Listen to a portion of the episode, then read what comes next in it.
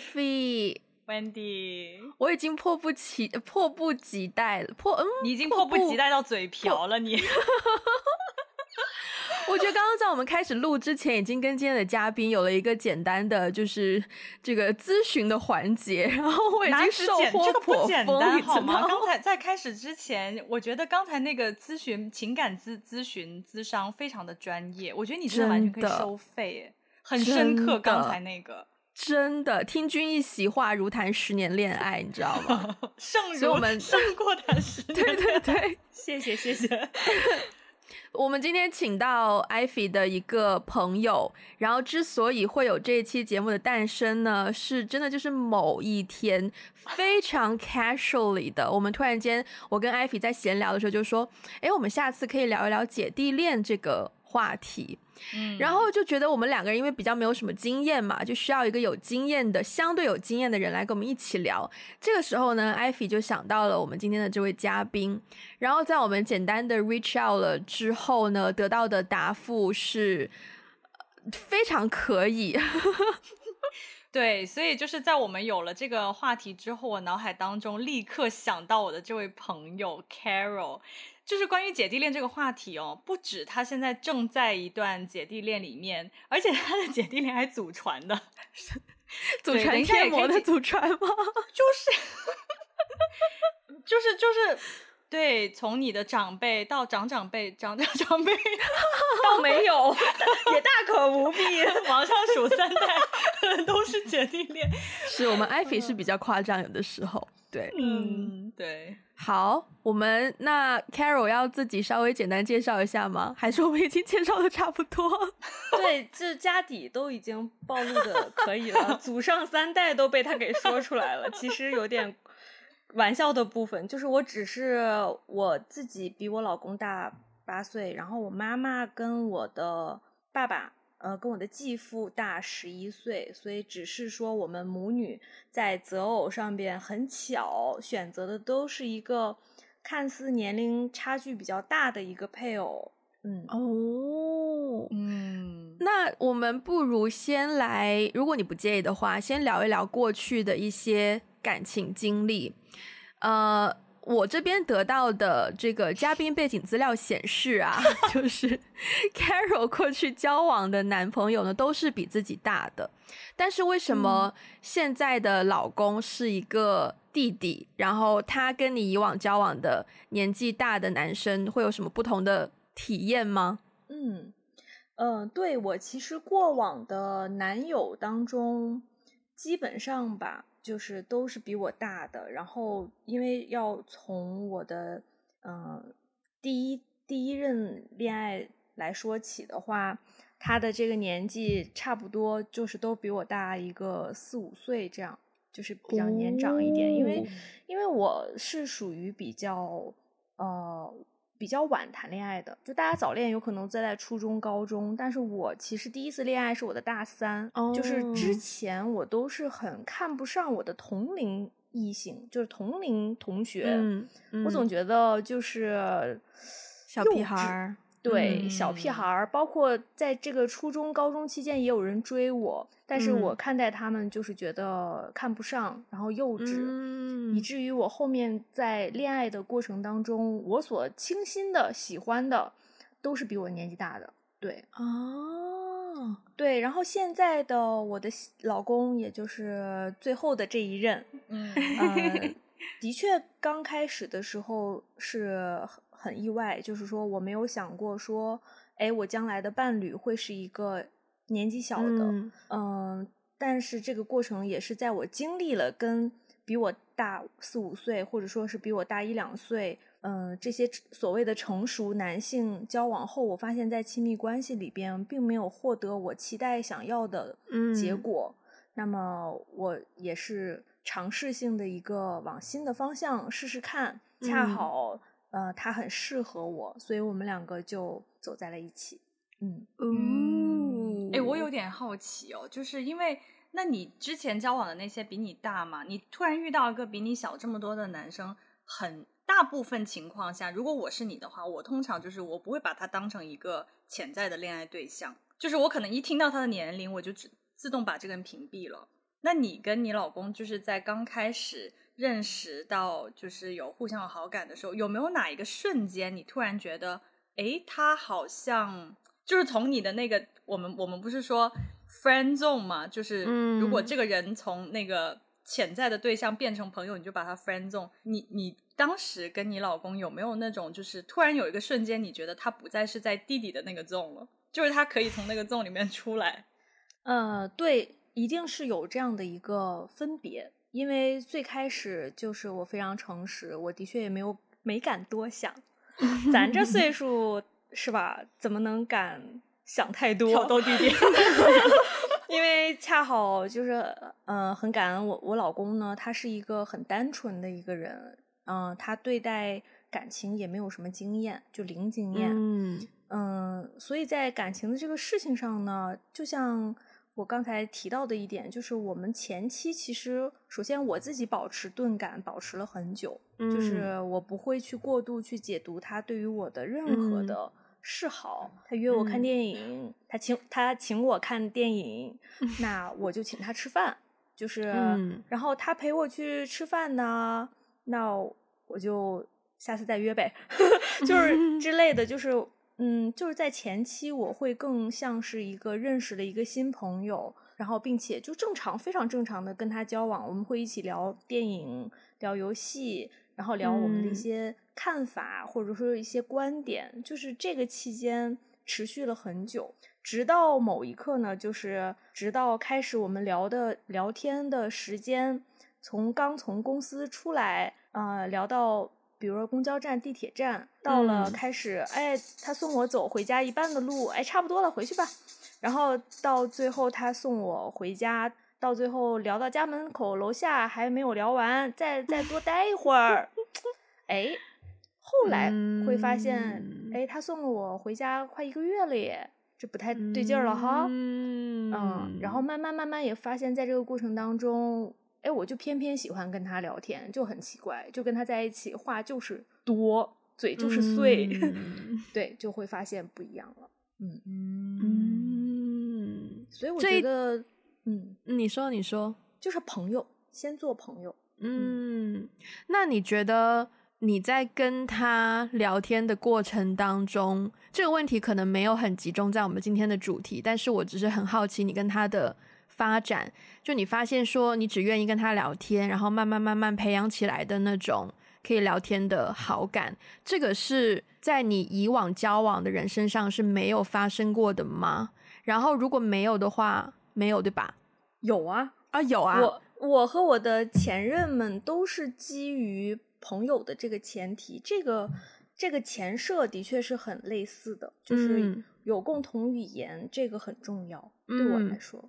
嗯嗯，那会因为他是弟弟，而你觉得在决定跟他交往这个事情上，你有想比较多吗？当然有啦。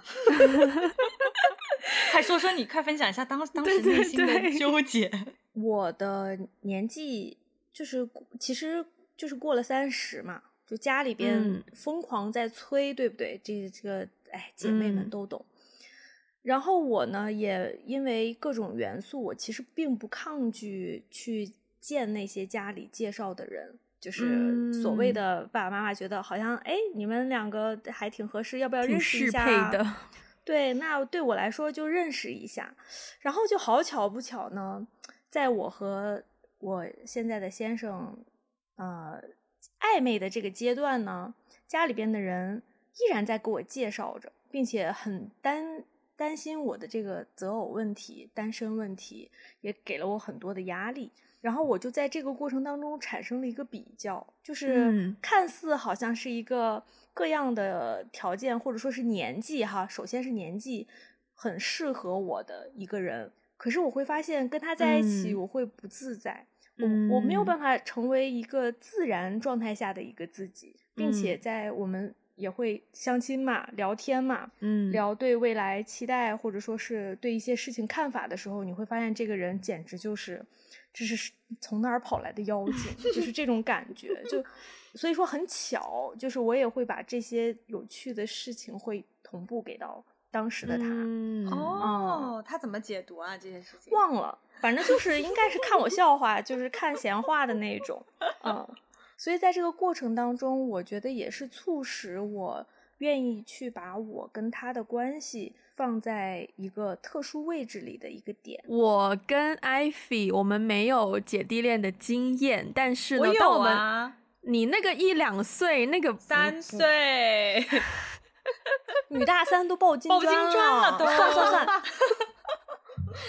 那好啊，那你分享一下你那一段姐弟恋，就是对于姐姐弟恋这东西，让你印象最深刻，或是最有所收获的，有什么经验之谈吗？会那一段姐弟恋有让你从此对姐弟恋产生了什么样的想法吗？哦。这个这个这个这个这个问题问的蛮好的，就是因为我我觉得那，但是我觉得当时的一个特殊的情况是，比如说三岁，我们现在已经出来工作这么多年，比你小三岁，真的就是不算是什么差距嘛。对。但是那个时候我研究生，就那个时候我在念研究生，他还在念本科，嗯，就是本身我们的那个年纪都比较年轻。然后，尤其是本科生就更更小嘛，你在大学的时候不会想太多东西。然后呢，所以我觉得在我们当时的那个时代背景下，我觉得我们想的东西确实是不太一样。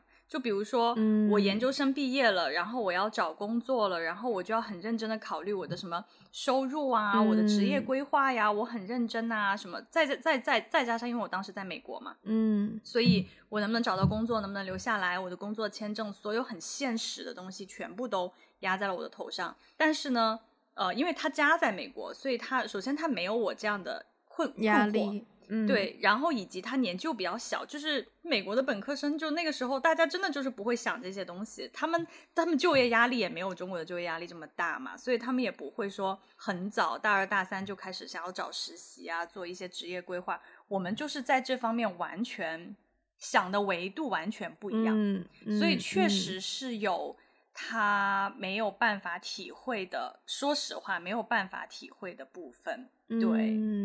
嗯但是呢，就是很有趣的是，因为我看到你在提纲里面写了一个问题，我当时看到这个问题的时候，我为之一振，然后我就回忆了一下我当时的那段感情，我觉得还真的是有一些不一样的地方。就是我们的提纲里面有一道 有一个问题是：弟弟在体力上会更有优势吗？可以帮更多的忙吗？我后面半句就不用硬扯了哈，就是我觉得。因为，因为我当时的状况是，就是交往完完弟弟之后，下一任是哥哥，然后我就发现弟弟在体力上是有点优势。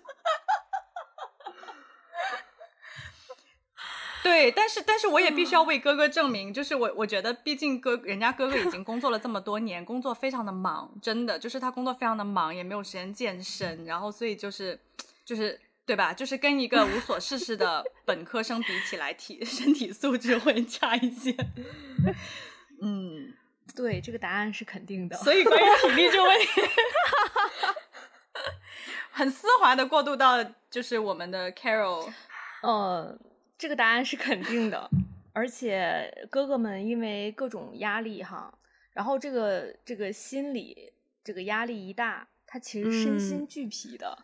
嗯 对，因为对吧？嗯，是是是，是不是交公粮都不一定就是之类的？就 大家在这个问题上一定要很坚信，这是绝对的。嗯嗯，我我怎么也没有想到，Ivy 讲完刚刚那一段经验，居然会回归到这个问题。我以为你会你会看着下一个问题，因为你终于认识了他，他今天非常在意这个问题。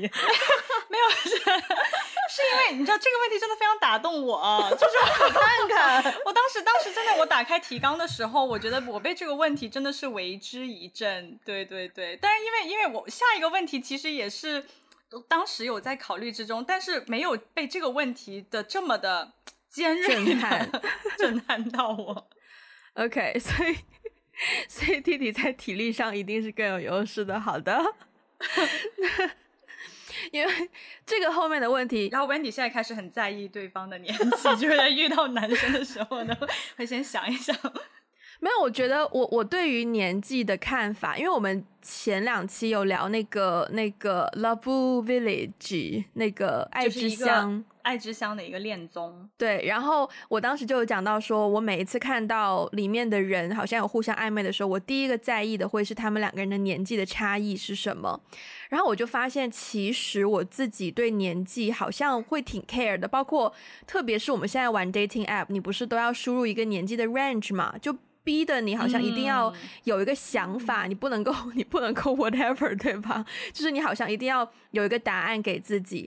然后我就发现说，而且很有趣，是我跟别的朋友聊过这个问题，因为他们看到我今年现在三十二岁嘛，然后我那个时候的 range 设置是二十六到三十六岁，然后我朋友看到这个 range，他就说：“你为什么要比你小的？你应该要设置从三十到四十岁的，这样你的机会会比较高。”就大概的措辞是这样子，对。然后我就觉得很有趣，因为我没有，我从来没有想要找一个比我大很多的男生。我好像一直以来都希望对方是跟我年纪相仿，可能上下不超过两岁的差异这样子。但是从那个朋友的那句话之后，我才发现说，哦，好像我对于年纪这个事情可以重新去思考一下，因为。就像你说那个什么女大什么三抱金砖，就是有一个三岁的差异，已经是一个很大的差异。虽然说我们工作之后的确可能生活啊，你所面对的问题都比较相似了。Maybe 这个问题可以请 Carol 先回答一下。你会觉得说，像 Ivy 刚刚讲到，就是在上学的时候，大家三四年很快就有一个不同的一个坎，可是，在社会中过工作的时候，好像就那个事情就变得比较模糊。所以你会不会遇到说？呃，你们的沟通会是在同一个频率上的吗？还是说你们会觉得你们因为年纪不一样，面对的挑战或是面对的生活上的需要处理的问题会不一样吗？会有这种感受吗？嗯，会的，这个是肯定的。哦，嗯，这个首先我们要先把年龄差距这个排刨除，就是同龄的男生和女生在一样的年纪阶段、工作阶段。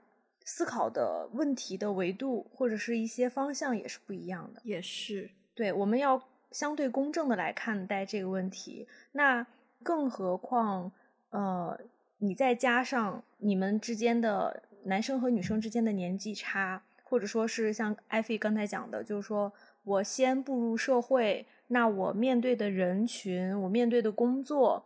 呃，各样生活现实的问题会更加多，而另一半如果是还在学校当中，嗯、那就不可以同日而语了，那简直就是天壤地地别的一个差别。你跟他说我工作的压力、焦虑，他根本就不会懂。嗯、那即使说两个人都在职场当中，呃，那你不同年龄阶段，你思考的现实的问题也不一样。就好比说我跟我先生在刚恋爱的时候，我我思考的就很现实。房子，嗯，我未来的城市，我眼下定居在哪里？这个城市是不是让我持续去生活的一个城市？我要怎么样在这个城市里更好的生活？而这些其实在我先生当时是完全不去考虑的，他考虑更多的是，哎，我手里的这一件事情怎么样做得更好？还有哪些有趣的一些行业里的一些动态？至于说，哎呀，深圳什么政策买房？啊，什么首贷多少，首付多少，他根本不会去想。这个就是一个很现实的一个一个例子，就是说我身边的同龄的或者是年纪相仿的男性都在聊股票，都在聊车、聊房子，甚至下限低一点的聊啊小三之类的。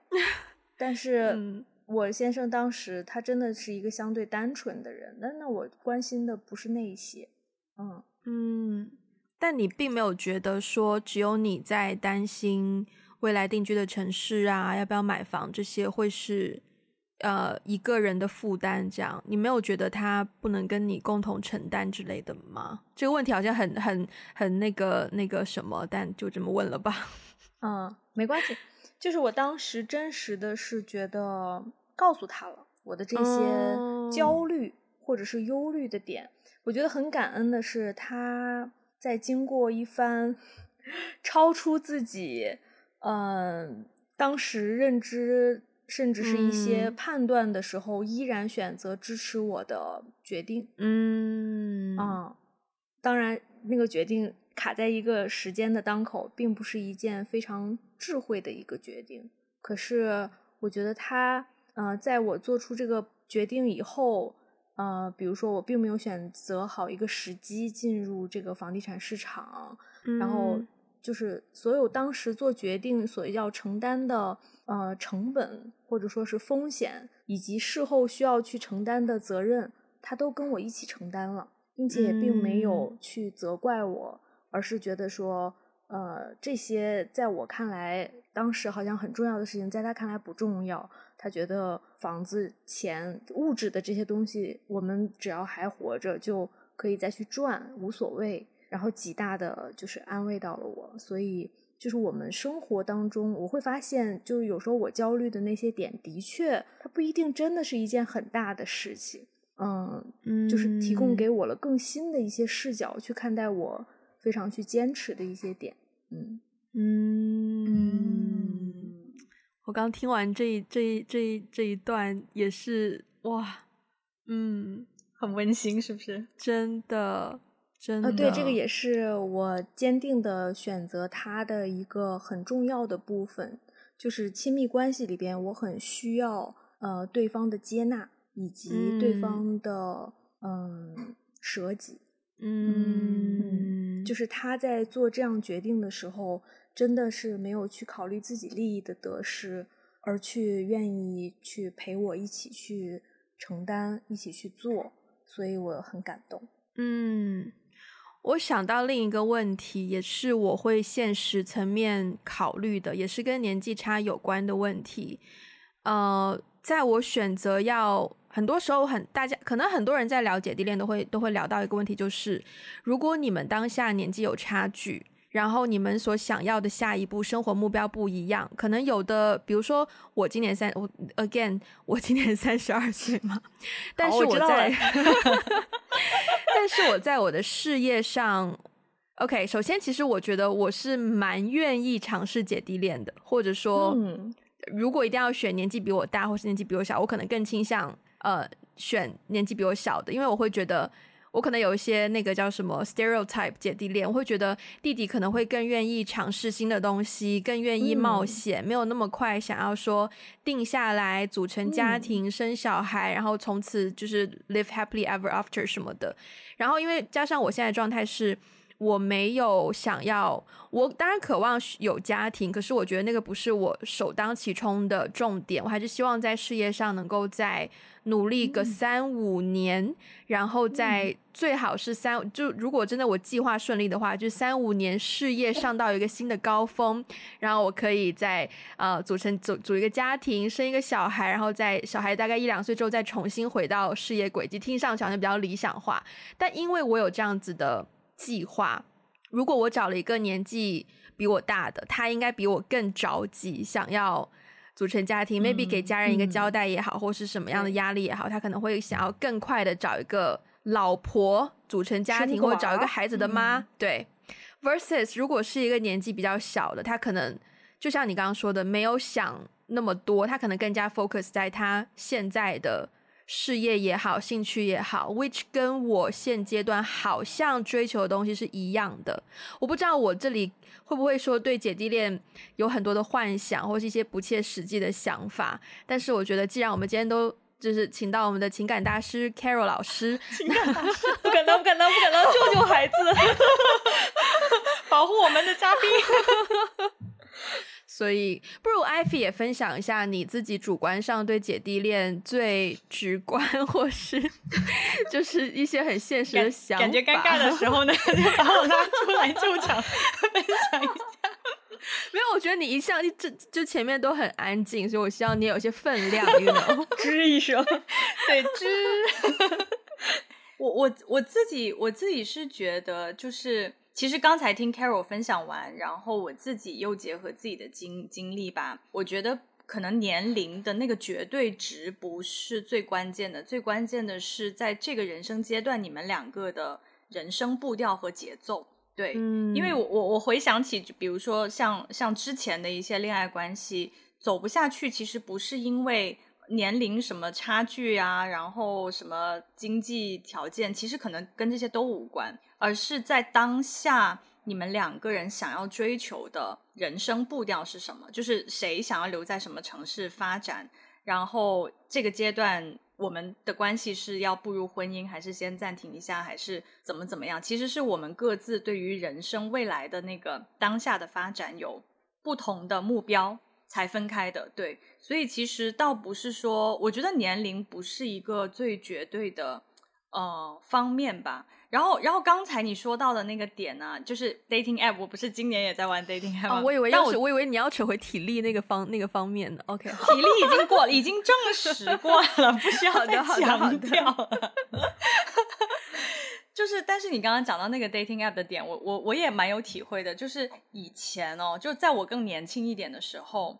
呃，当然，我更年轻的时候，我也没有太多机会玩 dating app 了。但是在我更年轻的时候，我是更愿意找，比如说比我大一些的，就是比如说我的那个 range 可能是从、嗯、呃跟我同龄，比如说比我可能小个几岁，然后一直到比如说比我大，我不知道十岁。七八岁，like 十岁都可以，就是我蛮广的，我的 range 非常的广，好吗？就年轻的时候，我的 range，但是我的那个 range 的大是我可以接受比我大的更大、嗯、versus 比我小的，但是我发现在我今年重新打开 APP 的时候，我的那个年龄范围的。的那个那个设置已经完全不一样了，就是我我我十八岁以下对吗？哎呦，那我犯罪了！警察叔叔不要找我。十八到二十，不能再高于二十了，最多二十五。萧亚轩是吗？体验萧亚轩的快乐。还有小李子，没有。但是我发现我现在已经可以能够，就是我对向上比我大很多的人已经不太能接受了，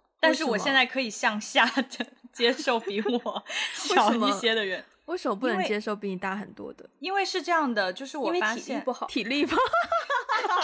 哎，不要调一调，体力真的很重要。我跟你说，体力这个点 不要过不去了，不要忽略 体力，除了体力以外的优势。但是我觉得这个跟体力有一点点关系，就是说，我觉得，比如说以前我二十。出头的时候，我可以接受比我大十岁，那也就是三十多的男性。三十、嗯、多的男性看起来是不是还是就是正常嘛？正常维持。嗯、但如果你我现在都已经三十多了，然后我可以接受比我大十岁、四十多岁的男性，他们已经快奔五了，他们的那个样子已经很接近我爸了，你知道吗？叔叔，就我就无法对他们再产生荷尔蒙的感觉。这倒是，而且就是老态龙钟，就、嗯、就是。就是会有一种也有健身的四十四十多岁啦，少之又少，少之又少，也是也是，能有几个吴彦祖呀？你说可不是吗？彭于晏啊，对。然后我觉得好像可能二十多岁的时候，我面对比我自己年纪大一些的男生，当他们在人生阅历上比较丰富啊，工作阅历等等，就是比较有经验，可以给到我一些职场上的一些建议。就是更多的是那个互动是啊，我觉得我可以在他身上学到很多东西。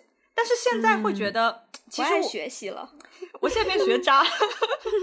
我现在没有这么想要学习，说实话，是因为我觉得职场上的很多东西我也经历过了，就是我相信我的、嗯、我的判断，我也相信我的智慧，我大概也知道说在职场上会遇到这样的林林总总的问题，所以可能如果我真的想要在职场上面有一些学习，我可能就直接找我的前辈了，我就不一定会找我的另一半。去去学习，嗯、就是我发现我在亲密关系当中的需求变了，嗯、需求的那个优先级变了。嗯、对，那 versus 就是说我，你看我在这个人身上又没有什么想要学习的，然后他又老态龙钟，又体力不佳，那我为什么呢？我何必呢？还忘了一点，嗯、说不定头有点秃。哦不，天哪！对呀、啊，所以所以我后来整个 range 就、嗯、整个就往下往下 shift 了，你知道吗？就是往直、嗯、直接就下移了。嗯，我问 Carol 一个问题，如果你不想回答，可以不回答，我们可以跳。就是、嗯、不，不可能。你现在因为你们已经结婚了嘛？你们会有来自家人，或是来自任何人，或是 maybe 你们自己可能已经有的生育的压力吗？你们打算要小孩吗？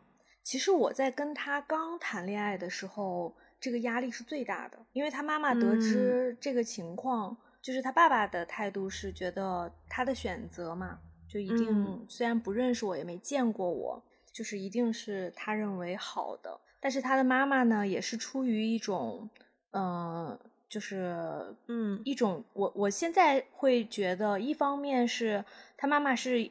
像我一样很现实的女性，会出于他自己年龄的一个考虑。比如说，他知道自己儿子第一次恋爱，有可能就是不定性会很大，就是你所碰到的第一个女生不一定是最后最好是最适合你的呀。所以，作为妈妈一定会给予儿子很多建议，说：“哎，你要不要再看看？哎，听说大六岁，呃，不是大八岁，sorry，呃，不现实，不行，这不合适。嗯、而且你们是不是呃马上要孩子呀？能不能生啊？生了会不会有危险啊？”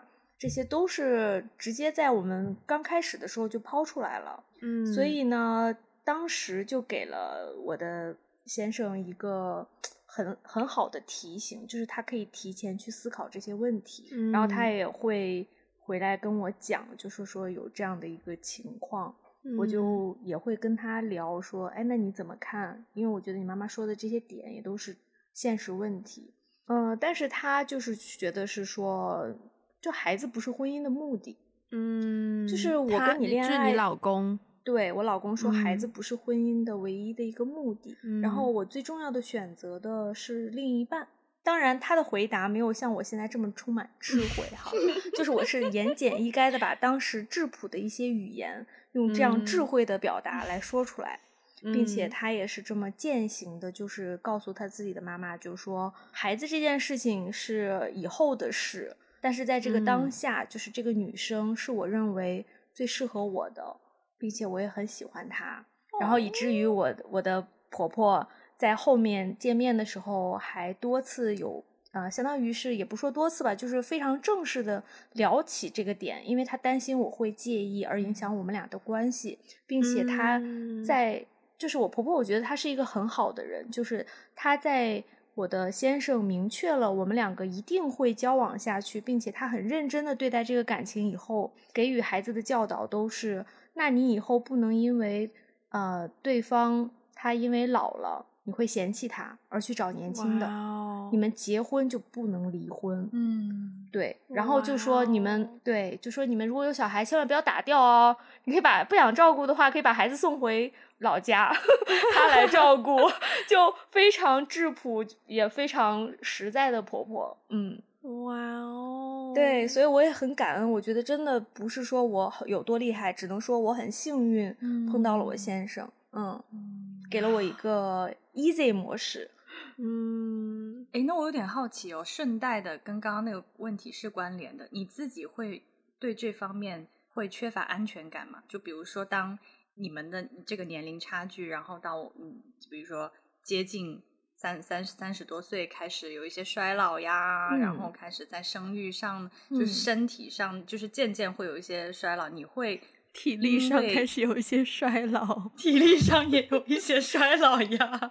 你会你会有不安全感吗？你你会比如说，当他面对更更年轻的，或是跟他同龄人，或是比他更年轻的女性出现的时候，你会因此有这种感觉吗？嗯，首先，这个是两方面哈，这个包含两方面的信息。一方面是我自己对于我自己年龄衰老这个事实是否接纳。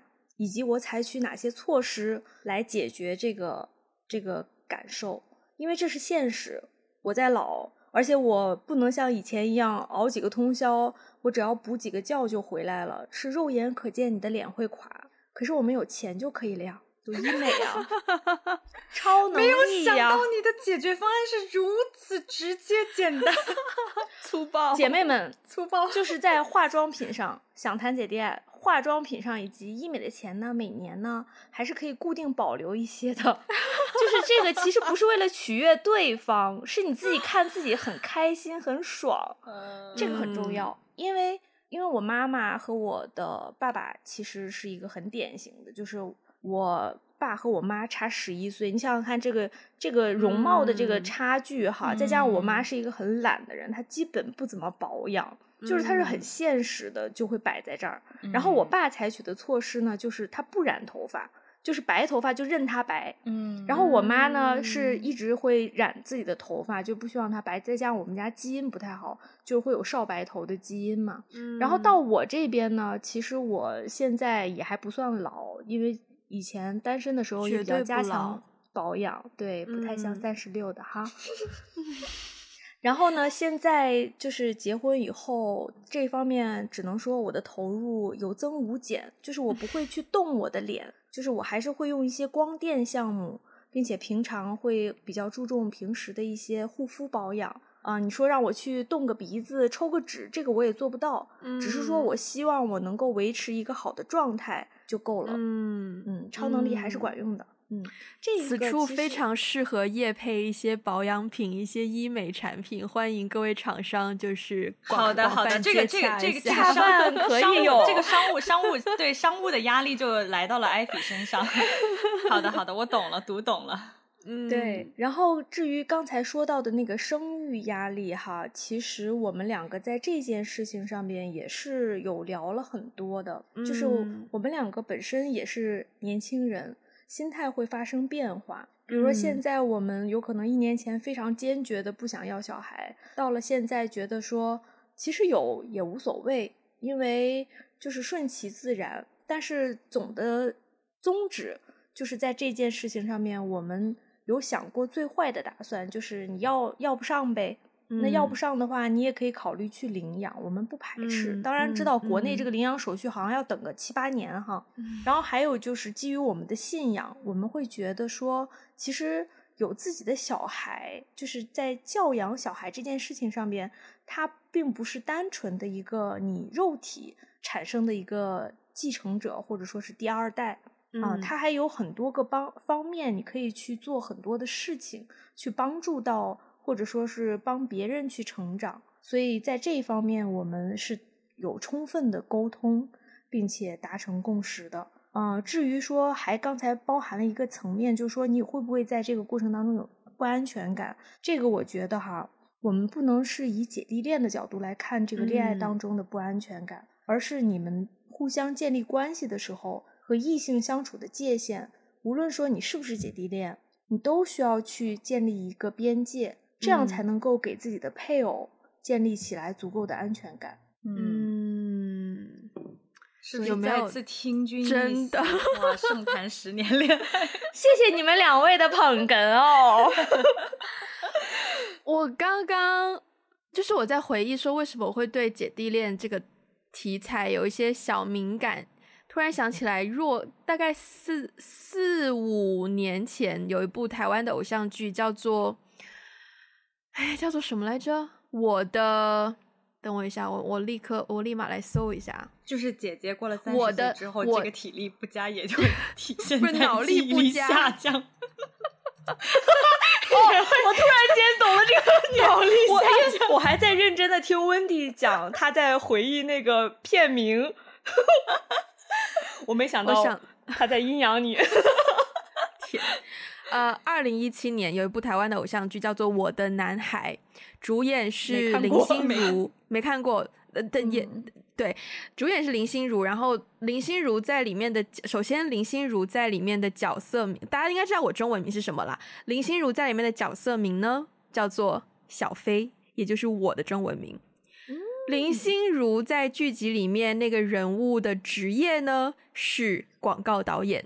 也就是基本上我的职业，哦、所以我当时看那部剧的时候，我代入感非常的强。嗯、然后他这一部剧就是一个姐弟恋，就是讲林心如跟那个男主演叫做张若、张瑞、张轩瑞，对，然后就是一个白白净净、很好看的一个小男生，然后就是讲那个就是一个姐弟恋的故事啦，basically。所以我当时看完那部剧，其实真的有影响到我对姐弟恋的更多的是幻想。我觉得我产生了非常多的幻想，就是你会觉得你你艾菲先不要讲话，你多多描述。他就感觉到我，他可能感觉到我想问他的问题是 什么。先不要戳破我的泡泡。嗯，就是在那部剧里面，让我的感受就是姐姐好像会因为姐姐的世界观已经比较完整了，她知道 exactly。她需要做什么事情？她的整个世界很规范，可是弟弟呢，就好像是来 打破这些规则的一个存在，所以会带来给生活带来很多的新鲜感。所以，Yeah，然后我当时就觉得，哦，interesting，就是，嗯，所以你当时看完这个剧的 之后，你对姐弟恋的幻想或是憧憬是有一点点想要体验那种有新鲜感，立刻冲进大学校园有没有？但是我没那个胆，你知道，我没那个胆。我自己根据我的经验来说，就是在学校里面的时候啊，高中啊，大学啊。我在学弟族群当中 是有一定市场的。其实我也发现 Wendy 是哎、欸，哦，因为因为好像跟你关系好的学弟是有一些的，因为我没有什么跟我关系好的学弟，啊、你都是学长哦，奔五的那种是吗？啊，好恶心，怎么会有老这么多的学长？七几年的学长，好可怕，快走开啊！Yeah。但是我觉得刚刚听完 Carol 分享很多你自己在这一段关系里面的想法之后，我就发现说，我们提纲里面列的好多问题都非常的幼稚，你知道，就是主要是会很现实。我们我们问的幼稚的问题，其实也代表了很多人的好奇心嘛。只是说 Carol 回答的非常有深度。是是是，哎，有一个问题我们好像还没有 mention 到，就是。这个是 Ivy 写的问题，弟弟的恋爱经验比姐姐少。我猜这一条就是他写的，因为我比较了解他，因为对我们 Carol 是恋爱经验比较丰富嘛。然后她老公刚才也介绍到，她老公恋爱经验就是小白零。对，所以你当时是怎么拿捏的？嗯、你看看这个人的用词拿捏，我现在真的为我的朋友捏了一把汗。不是你这个问题写的这么这么文绉绉，怎么从你的嘴巴重新复述出来就变得那么接地气？你明明写 你的，你你自己听听看，你写的是什么？你写的是弟弟的恋爱经验比姐姐少，在关系中可能少不了姐姐的带领和指导。指导你如何看待女生在关系中的角色？结果说出来就你怎么拿捏他的？用一种比较接地气的方式说了一些人话。嗯，呃，对，这个是一个很现实的一个情况哈，就是说我我所接触过的呃年长的那些，基本都有恋爱经验。你都是被拿捏的吗？当时 那倒也没有，但是客观来讲，势均力敌，势均力敌和斗智斗 勇肯定是有的。Oh. 然后，因为在这个过程当中，你需要去击败他脑海当中美好的白月光们。白月光，然后你也会白月光，就是比如说他的初恋女友啊，就是一个或者是女神的幻影，就是或者是他前任当中所保留的恋爱当中最美好的部分留下了。嗯。嗯，一般一般有恋爱经验的人，呃的男生，他在谈下一段的时候，有可能会回忆起上一段最不好的那一部分，然后来安慰到下一段。嗯。但是其实你在跟这些人这个相处的时候，你并没有觉得你击败了上一个而感到开心，反倒是觉得是说，哦，就是太多人的影子在里边，在你们的关系里。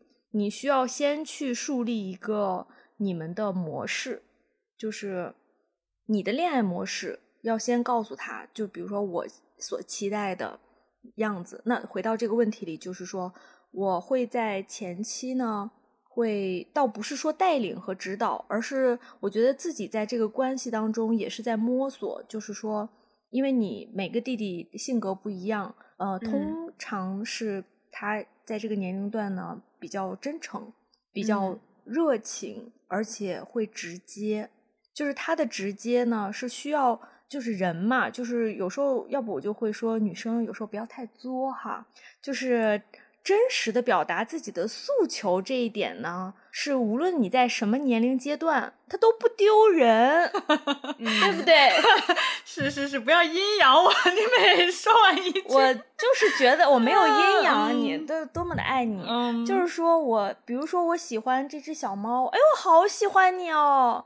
我从来不会觉得我夸了小猫这一句，或者说我觉得小猫你好可爱。我不会觉得我说这句话丢人，对不对？嗯。然后当时，嗯、呃，我在跟那个我先生恋爱的时候，我也从来都不会吝啬自己夸赞他，这不是一种套路，嗯、而是真实的。我会去发现他闪光点的时候，嗯、我就会告诉他：“哦，我好喜欢你这个部分。”然后当他用一种我喜欢的方式对待我，比如说他陪我回家，然后或者是他送我回家，或者说他陪陪我聊天聊到很晚，我也会告诉他说：“哦，你送我回家，我很喜欢，那个谢谢。”就是很真诚的告诉他我这个当下的感受。嗯，我我不想让他去猜我，嗯，因为我觉得在这个过程当中，我不告诉他，他猜不到。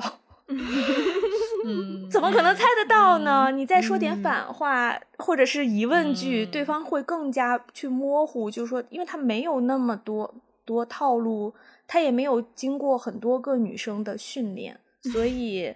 更多的时候是需要直接一点，嗯、而这个直接的底线就是，我还是建议女生不要轻易表白，就是把表白的主动权还是留给男、嗯、男男孩子。嗯，然后我记得我刚跟他在一起没多久，有一有一本书叫《爱的五种语言》，嗯，然后我也是在这个过程当中需要去了解他，我就把这五个语言，就是大概是肯定的话语、礼物。嗯啊，精心的时刻，嗯啊，还有什么？还有两个我给忘了。呃，什么 act of caring 什么的，什么 service，呃，就是对对对，服服务型，服饰，对，还有还有肢体接触，哦，肢体接触，对对对，赞。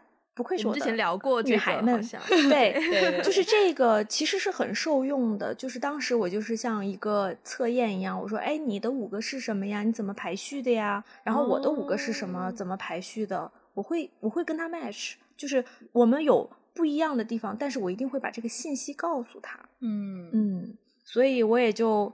收获了一个只有在求婚的时候收过一束花，平常是没有的，一直是没有的 的这样的一个非常务实的另一半。嗯，所以我觉得其实说不上怎么拿捏吧，就是只能哎，但是那那我那我问你，就是你会觉得累吗？因为因为如果他的就是恋爱经验比较单纯，然后你自己其实经历过一些不同的亲密关系之后，你会更了解你自己嘛？但是他的那个部分很可能对方就需要很多你的疏导啊，Guidance. 然后或对，就是你你在等于是说也不能说塑造，但是你在跟他互动的过程当中，你会觉得累吗？会，刚开始的时候会，是因为两个人一定会有那个 argue 的时候，就是比如说他的习惯和我的习惯不一样，嗯，嗯，我记得。最早期就是，比如说他坚持每周一定会去几天健身，而且是说到做到。我呢就会经常割他，然后他的 期待呢又是我，既然你说了，你怎么做不到呢？嗯、我我的人设其实就是我真的我时常做不到，我要能做到，我就不会像现在这样的丰满了，对不对？所以他就会在这个过程当中会产生情绪，但是我们的共识或者说我的一个一个很在意的点是，我不希望我们。作为亲密关系里边有不同的意见，是靠情绪去表达。我们一定要去正面去解决我们情绪的部分。我就会问说：是什么让你生气了？是我不去健身这件事情让你生气，还是我说话不算话让你生气.你你需要去告诉我说，到底是哪一部分让你生气？而我们下一次能不能用，你能不能用另外一种方式告诉我说你的期待？就是是，的确是，我觉得我并不在这个过程当中觉得累，反倒是当我们一次又一次的去解决，因为不解释、不聊天、不去分析而产生情绪的时候，那时候才特别累。因为你产生情绪、生气的时候，一定会觉得你不爱我了，或者说是，或者说你不接纳我，就是起码是你用了我不喜欢的方式在对待我，嗯、那我也会很生气。嗯。哇！刚 Wendy 的那个哇，我们我们我们真的都想要拿一个小小笔记本，真的 小本本记下来。哎，这都是多少吵架和眼泪换来的呀！哇哦，我们不知不觉时间也跑挺快的。最后呢，其实我们有一些比较有深度的问题，但是我 somehow 呢就不想问了，我呢就自私的 想要借这个机会问一些比较实际的建议啊，因为一开始你提到说，就是你跟你老公在刚认识刚开始，就是就是呃一起走路啊，然后走着走着，突然间他就开始送你送了一半啊，后来就送到送送送到回家什么的。就是呢，有没有一些实际性的增加你们两个人相处机会的建议，可以分享给广大听众？或者说我，你这个真的很有私心，我不得不说，我我刚刚一直在等，你知道那几个很有深度的问题呢，都是我写的，其实我还蛮想问的，结果 Wendy 刚刚那个方向呢，就就说什么问一个什么很具体，为广大听众谋福利，我问一个什么很具体，结果听来听去完全是给他们自己的。Wendy Ivy 非常介意你忽略了他的问题，我关键是关键是他问的那个问题不具备普遍。大家，你们你们知道市面上一个这种情感咨商是小时的那个一小时费用多高吗？就趁这个机会，真的 take advantage。好，Wendy 现在趁这个机会来向嗯咨询一下大师。好的，那我就替广大的有这个需要的姐妹 提供一点点我小小的不成熟的建议。哎，呃，我刚才有提到说，呃，我们其实是可以去。聊天的，对吧？嗯，这个聊天里边包含了你的爱好。嗯，首先，我个人还是觉得，在无论是姐弟恋还是爷叔恋 啊，不是，那应该叫什么？爷孙 爷孙恋。对，sorry，爷叔爷和叔瞬间感觉胡子有点多的感觉，加起来两百岁，十斤胡子在一起。对，sorry，就是姐弟或者爷孙恋，它始终围绕着一个很重要的点，是两个人一定有共同的兴趣或者是爱好，就是你是好好朋友。那么呢，我的这个建议不太具有普遍。参考价值，但是可以抛砖引玉。就是比如说，我个人是喜欢看电影，嗯、呃，但是我不是常泡电影院，而是说我会有喜欢的某个导演，他拍了一部新片，嗯、那么我会感兴趣，想说，那我要去电影院支持一下票房，那么我就去约。另一半，或者说约当下想要 dating 的对象，说你有空吗？Oh, 要不要一块儿去看电影？OK OK OK, okay. 如果他不感兴趣，就算拉倒嘛，对不对？Wendy 要不要现在记下来？然后或意图太明显了。呃，前提是你要先跟他聊天，聊关于这个导演和这个电影。嗯、如果对方哎很感兴趣，那么其实是水到渠成。姐妹们，嗯、自然很重要，就是自然而然的发起 dating 的迹象，嗯、然后由男生去主导这个 dating、嗯、是比较好的一个状态。就好比说，嗯、你跟他聊，此处是有点教教套路的成分了哈。艾菲，你那个你喜欢吃什么吗？我喜欢吃日料。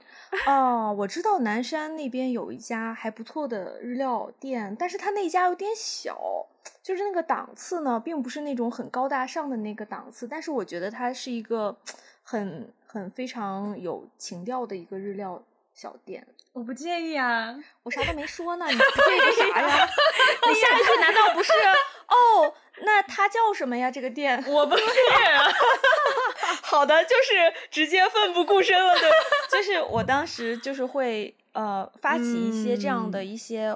嗯有有，就是起码是我自己喜欢的一些活动，来去邀约他，嗯、因为他相对来说很简单嘛，就是运动或者是宅家或者玩游戏，那没关系啊，嗯、就是我也不用让他改变他自己的轨迹，只是说我想做这件事情，你愿意一起吗？嗯、哎，他就很乐意，对，这个就很水到渠成。然后包括后来，呃，像刚才温蒂也喜欢打拳嘛。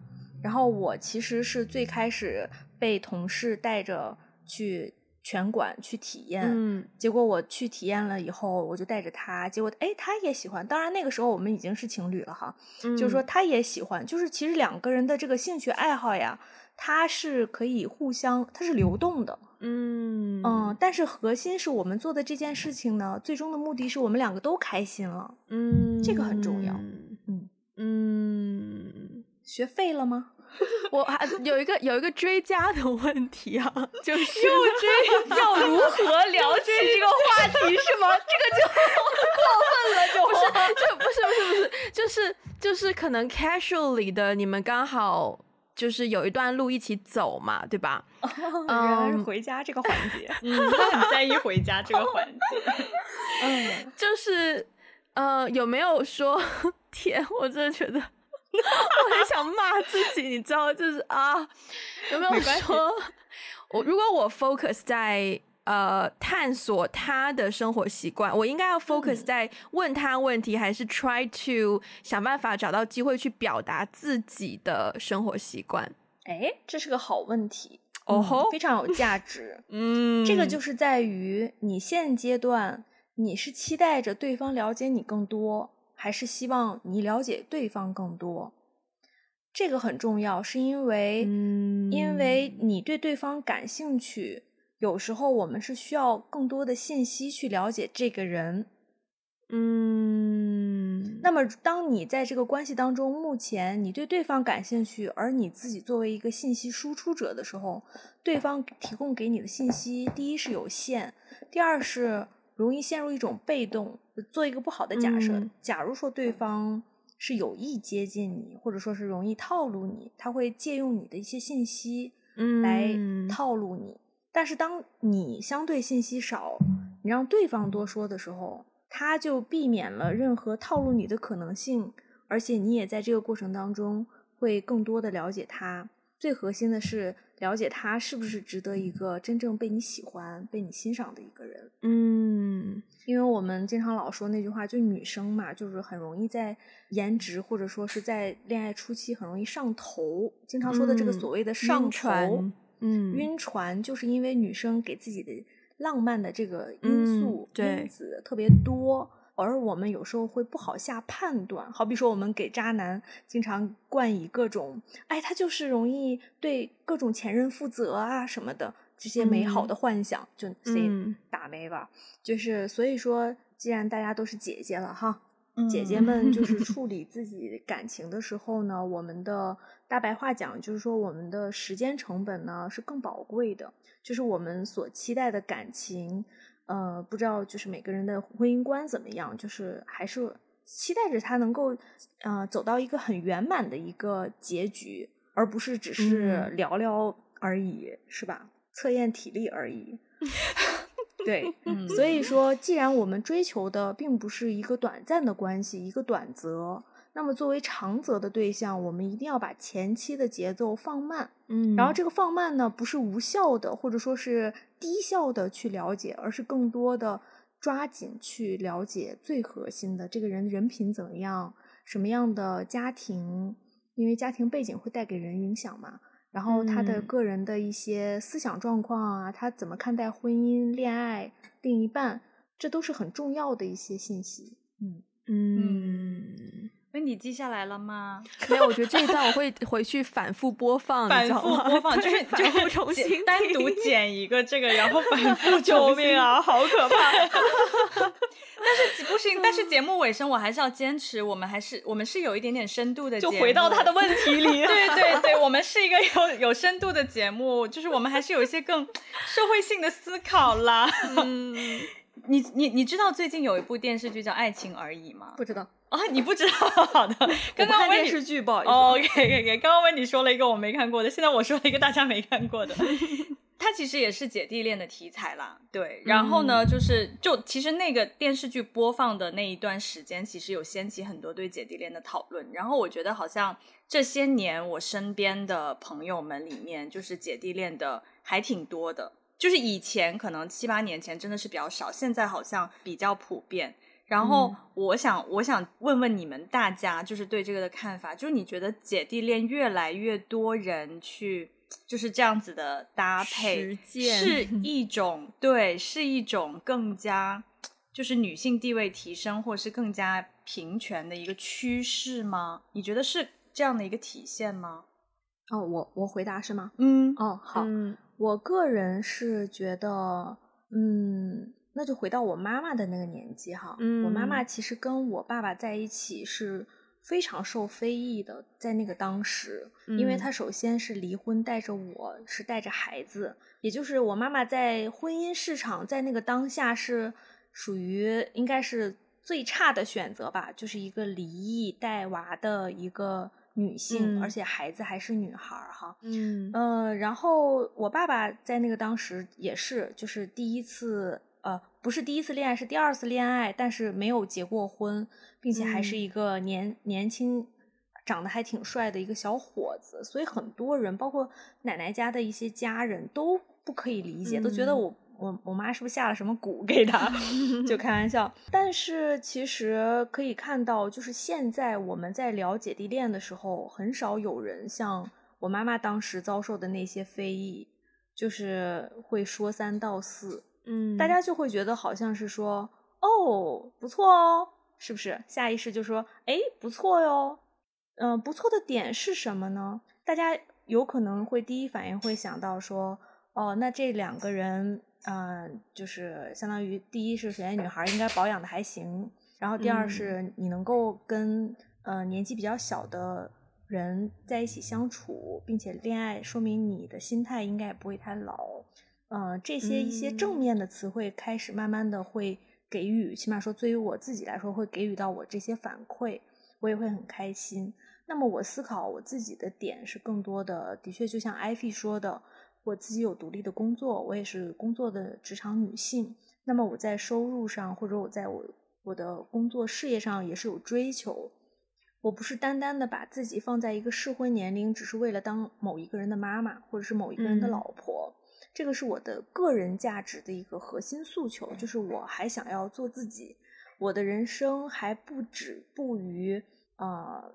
进入下一个阶段，当然我也不排斥说，我立刻有可能下个月不好意思，我就怀孕了，我就给生孩子了。每一步就是每一步的样子，只是说我在进入这个恋爱之前的预设不是成那刚才我说的那些，而是你真的因为我的性格，我本身我有趣，我的魅力而选择和我在一起。因为就像刚才温蒂也在讲说，我们比我们大一些的男生，大部分在择偶的时候还是偏向于。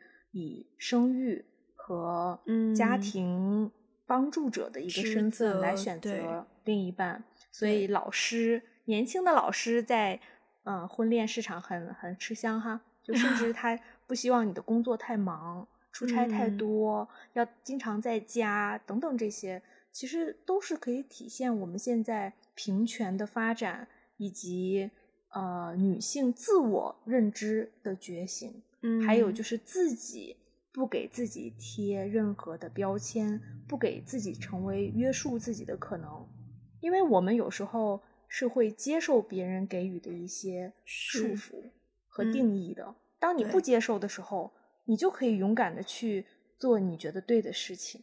嗯，而这个勇气也是这个社会的一个环境给予我们的。嗯。再次听君一席话，犹如没有听读十年如听一席话。今天晚上约起来是不是？听君一席话，如听一席话，离得有点近哈。嗯嗯，谢谢两位的捧场，再次给予我正向反馈。我觉得 Carol 讲完，我好像也不需要回答这个问题了。就是，对啊。你已经讲得非常精准，也有已经非常概括到我可能有一些些想法的部分。对，Ivy 有想要分享的吗？没有，我觉得刚才 Carol 分享了一个标准答案，没有。但是，但是我的个人的感受，其实我觉得是的，就是我觉得它会是一种性别平权发展的其中一个体现。对，就是它打破了传统，可能在我们上一代人的那种婚恋观里面，好像女性就是要年纪小一点，然后经济实力各方面的工作能力要比男生要差一点。嗯，我觉得姐弟恋的这个普遍，现在的这个普遍，其实打破了之前的那种恋爱的范式，然后它带来的一个、嗯、一个结果就是说，哦，你独立自主，你年年年纪比男生大，但是这也是值得被欣赏的。对，嗯嗯，我觉得这个是一个好处呀，嗯，最大的好处还是我们开心呀，是呀 对，嗯，今天很高兴可以有 Carol 来参加我们的节目录制，然后。谢谢我真的不知道我自己啦，是很希望之后还能有机会跟 Carol 聊感情相关的主题，因为真的收获颇丰。就是、好呀，那我考虑付费模式吧。深圳离香港这么近，他一个周末回来跟你聊个三天三夜，可 以，而且加上我也喜欢看电影，是吧？咱俩就是、嗯、我们先约起来。哎，可以，我们三个我觉得真的是可以聊三天三夜不夸张，真的。那但是很可惜，我们时间差不多，所以今天的节目呢就要在这边先结束了。如果大家喜欢我们的节目，欢迎去 Apple Podcast 还有 Spotify 给我们一个五星的评分，留下的评论。那如果想要呼应我们这期节目，给予给予一些留言呢，就可以在我们的 Social Media 找到我们，包括有 Instagram、Facebook、微信、微博，还有小红书。呃，如果想要我们的中文的 transcript，或者是想要实质性支持我们的话，可以去 Patreon，还有爱发电。如果想要加入我们的听众群，跟大家一起聊天的话呢，可以联络我们的接线员，他的微信 ID 是 One Call Away Podcast。那我们今天的节目就到这边啦，谢谢 Carol，我们下次再见，拜拜，你们，拜拜。拜拜。